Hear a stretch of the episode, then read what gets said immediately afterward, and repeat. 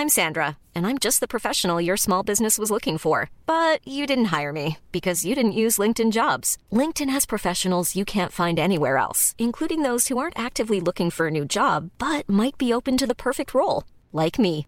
In a given month, over 70% of LinkedIn users don't visit other leading job sites. So if you're not looking on LinkedIn, you'll miss out on great candidates like Sandra. Start hiring professionals like a professional. Post your free job on linkedin.com/people today. Je suis dehors. Je me suis enfui de table. Je peux pas gérer, j'y arrive pas. Je suis seul à pleurer dehors parce que putain, c'est Notre-Dame et j'ai l'impression de crever. Si vous n'avez pas cette référence, n'hésitez pas à me raconter comment c'était la bataille d'Alésia, ou pourquoi vous finissez tous vos messages par des points de suspension, bref, pourquoi vous êtes vieux. Le théâtre des Bouffes du Nord ressemble à une église. C'est peut-être la meringue qui sert de toupet à ma voisine qui crée la confusion ce soir-là, ou l'énorme simulacre de vitrail que Jeanne Dezoubo est venue suspendre là-haut, tout là-haut, là où, oh putain, le plafond est magnifique. Oui, c'est un sacré théâtre ou un théâtre sacré, ça dépend des chapelles. En tout cas, c'est à la chapelle et c'est un théâtre à l'italienne délibérément laissé dans sa poussière, dans son délabrement d'antan. C'est un théâtre avec ses fidèles et ce soir-là, il y avait même un petit miracle. Alors je vais pas m'attarder sur la charpente, hein, parce que vous verrez peut-être la Esmeralda ailleurs, mais putain, le théâtre historique de Peter Brook, bien caché dans un haussmanien justement à la chapelle, n'a rien à envier aux plus belles églises. Et par rapport au théâtre de Jeanne Desoubeaux, metteuse en scène de la Esmeralda, justement, il y a quelque chose qui cloche. Pourquoi tout le monde ne sait pas déjà que le travail de cette meuf est brillant dans d'une bite? Desoubeaux féminise les classiques avec un effet de zoom, un effet de focus que je trouve toujours brillant. Et là, je vous bombarde d'infos, alors peut-être que vous ne comprenez rien, rien du tout. Rassurez-vous, ça n'a jamais empêché personne de diriger un cabinet de consulting. Mais je vous explique, je suis Mathis Grosot, vous écoutez Dramatis, le podcast théâtre qui va transformer les salles de théâtre en AG anarcho-communistes. Voilà, générique.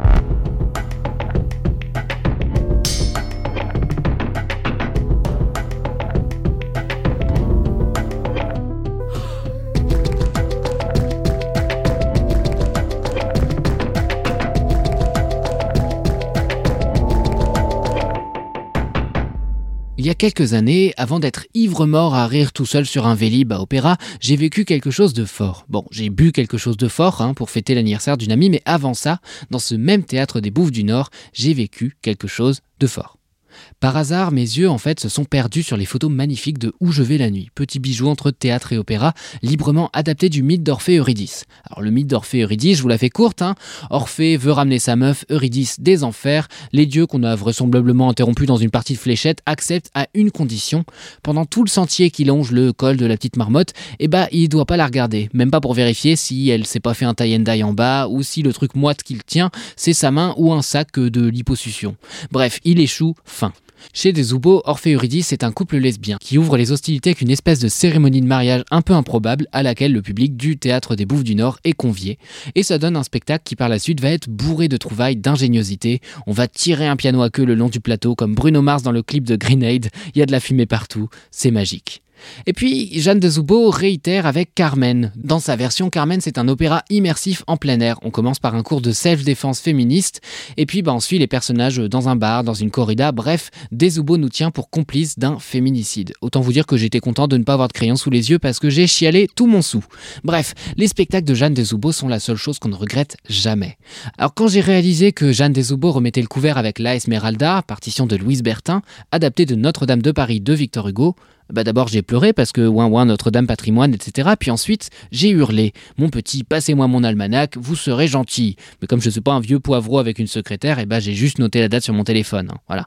Si j'étais un vieux poivreau avec une secrétaire d'ailleurs peut-être que j'aurais dit oh là là elle a massacré la partition de Louise Bertin alors que Louise Bertin personne sait qui c'est. Bon bref. Euh, non, je connaissais pas l'opéra. C'est pas vraiment une commande, mais c'est Benjamin Danfray qui a la direction musicale et au piano euh, dans, le, dans la pièce qui m'a parlé de cet opéra. Avec Benjamin, on était euh, en études ensemble à l'Académie de l'Opéra de Paris. Lui en tant que pianiste, chef de chant, et moi en tant que metteuse en scène. Et donc on s'est rencontrés là-bas et, euh, et on s'est rencontrés aussi un petit peu politiquement là-bas. Et donc il savait que, que je, m'énervais aussi euh, pas mal et que j'étais une, une féminazie, non? Enfin, en tout cas, j'étais féministe, voilà, simplement. Et que cet opéra composé par une femme sur un livret de Victor Hugo, c'était quand même assez surprenant qu'il n'ait pas eu euh, vraiment de vie. Parce que donc il a été créé en 1836 à l'Académie royale de musique, donc ex-opéra de Paris. Puis échec à sa création, puis tombé dans l'oubli, puis ressorti dans les années 2000 au moment du bicentenaire de la naissance de Victor Hugo, une fois pour un enregistrement il n'a pas été monté en tant que tel par une maison d'opéra. Et donc c'était très surprenant. Benjamin me dit, euh, cet opéra est vraiment super et il faut qu'on regarde ça de plus près. Donc on est allé à la BNF. À l'époque, il n'y avait même pas la partition éditée sur euh, Internet. on est allé à la BNF, on a regardé la partition. Donc c'est l'histoire de Notre-Dame de Paris. Moi j'avais lu le roman, j'avais Disney en tête de ouf, j'avais la comédie musicale encore plus en tête. J'étais déjà féministe, mais j'avais complètement euh, oublié que Esmeralda en fait c'était un personnage voilà, qui valait vraiment le coup d'être relu avec, euh, avec, les, avec les lunettes du féminisme. Et du coup, quand on a lu la partition, je m'en souviens très bien, on était côte à côte, et là, d'un coup, on voit euh, le trio final de l'acte 3, et je dis à Benjamin, mais c'est un viol? Et elle, lui dit non beaucoup et il insiste et, euh, elle lui dit laisse-moi, je suis sans défense. Et, musicalement, on a l'impression que le prêtre, il est en train d'éjaculer. Je crois qu'il y a un truc qui est vraiment chaud là. Et on s'est dit ah oui, ok, c'est de ça dont il s'agit. Donc à partir de ce moment-là, avec Benjamin, on s'est motivé pour en imaginer une forme qu'il voulait faire sur instrument d'époque et avec un tout petit ensemble. Et on avait déjà quelques chanteurs en tête. Et, euh, on en a parlé au Bouffe du Nord, que je connaissais déjà et qui s'intéressaient déjà à mon travail. Et donc ils ont été euh, partants pour le produire. Voilà. Alors pour l'Asmeralda, j'ai tenté comme j'ai pu de rester critique, mais je suis arrivé avec un sourire débile, euh, étiré d'une oreille à l'autre, et quand j'ai vu le décor, bon bah j'ai renoncé à faire la gueule définitivement. J'adore le travail de Jeanne Desoubeaux. Voilà. Vous imaginez l'intérieur de Notre-Dame actuellement? Des échafaudages. Des échafaudages partout et vaguement euh, le fameux vitrail en fond. Et ben ça, c'est le décor de la Esmeralda. Un labyrinthe qui se dresse devant vous avec partout des passages, des échelles, des néons. L'occasion d'ouvrir la pièce avec un défilé où chacun vient singer une gargouille, un spot sous le pif. C'est une instru électronique qui est signée Superpose et qui est entêtante et on s'imagine assez mal comment on va passer à un opéra ensuite. Et pourtant, dès les premiers instants, la pièce saisit par sa fluidité. Alors de quoi ça parle? La Esmeralda, c'est une meuf euh, qui tape régulièrement son meilleur pas chaloupé sur le parvis et elle est l'objet de nombreuses convoitises. Alors en lice pour la conquérir, on a donc euh, Quasimodo, un con de flic et un con de prêtre qui se la disputent. Oui, un prêtre, on peut se lasser du corps du Christ, qu'est-ce que vous voulez que je vous dise? Alors qu'elle succombe au charme, bon, tout relatif, hein, du con de flic, elle attise la jalousie du con de prêtre qui se met en tête de la buter. C'est péché, mais bon, tout se perd. Hein. Je dis con de flic, mais en vrai, euh, il est capitaine de garde. Il faudrait voir sur sa fiche de poste, sais pas ce qu'indiquer. Bref, Quasimodo dans cette version, il passe complètement au second plan, permettant de positionner les personnages. C'est-à-dire que c'est parce qu'il est là que le prêtre l'utilise et l'incrimine pour ses propres projets douteux concernent un peu mieux le personnage. C'est parce qu'il est là que Clopin de Trouillefou, qui nous sert de narrateur, montre sa duplicité. Et c'est parce qu'il est là et que la Esmeralda lui porte assistance qu'on la sait plein de bonnes intentions. Bref, ce que ça donne, c'est donc cette histoire qui nous est familière, mais que Dezoubo éclaire à la lumière de notre époque. Cet éclairage, c'est le moyen de révéler toutes les tensions qui se glissent dans une relation, notamment quand elle implique un homme, ou pire, un flic, ou pire, un prêtre. Bref, dans les différents effets de zoom, de mise en lumière, Jeanne Dezoubo permet de créer de l'empathie, de montrer ici les manquements, les micro-agressions, à minima. Effectivement, il y a deux choses, euh, je crois, dans ce que tu dis. Moi, je, je me sens pas forcément très fidèle aux œuvres, dans le sens où je n'ai pas de trop de scrupules à bidouiller les œuvres, et même quand elles sont euh, faites par les grands hommes comme Victor Hugo, que j'aime beaucoup par ailleurs. Euh, donc ça, j'ai pas de scrupule à ça. Par contre, là où je te rejoins complètement, c'est que là où je bidouille, c'est pas sur euh, ce qui est raconté. Enfin, en tout cas, moi j'ai le sentiment de ne pas transformer le livret dans ce qu'il a de profondément marquant pour aujourd'hui, dans le sens où relire Esmeralda, Notre-Dame de Paris, avec le Esmeralda Gaze, euh, c'est totalement possible. C'est dans le roman, c'est dans l'opéra. Ça, je ne l'invente pas, je ne l'ajoute pas.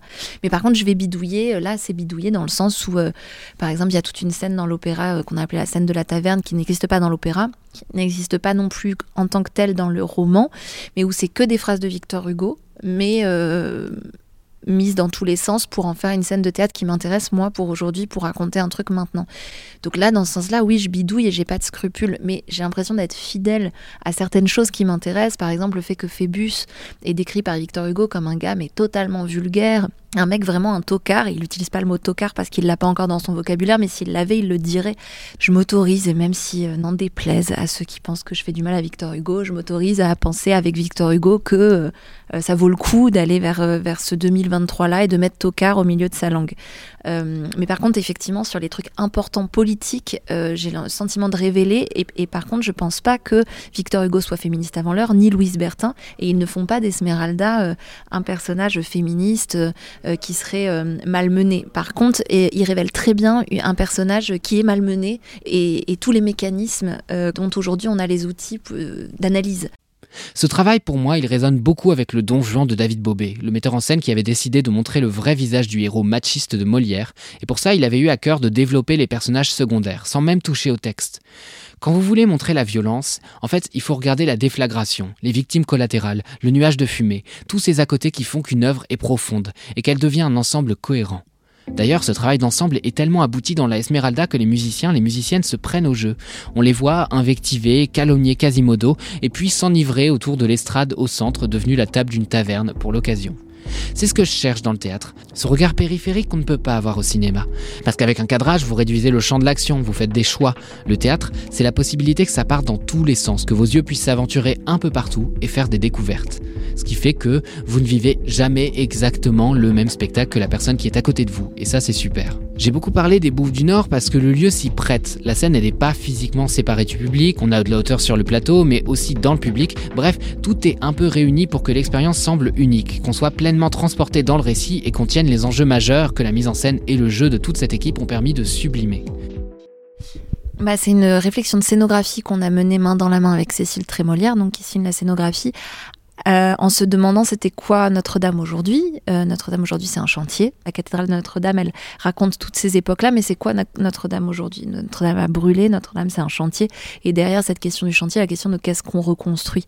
Euh, on sait aussi que voilà l'architecture, justement après les différents incidents qui ont lieu à Notre-Dame sur tout, tout, tout, tout son histoire euh, porte à réfléchir aussi sur qu'est-ce qu'on reconstruit. Aujourd'hui, on a décidé de reconstruire à l'identique euh, ce qui existait, alors qu'au 19e, quand il y a eu des accidents ou des incendies, on a reconstruit avec le 19e.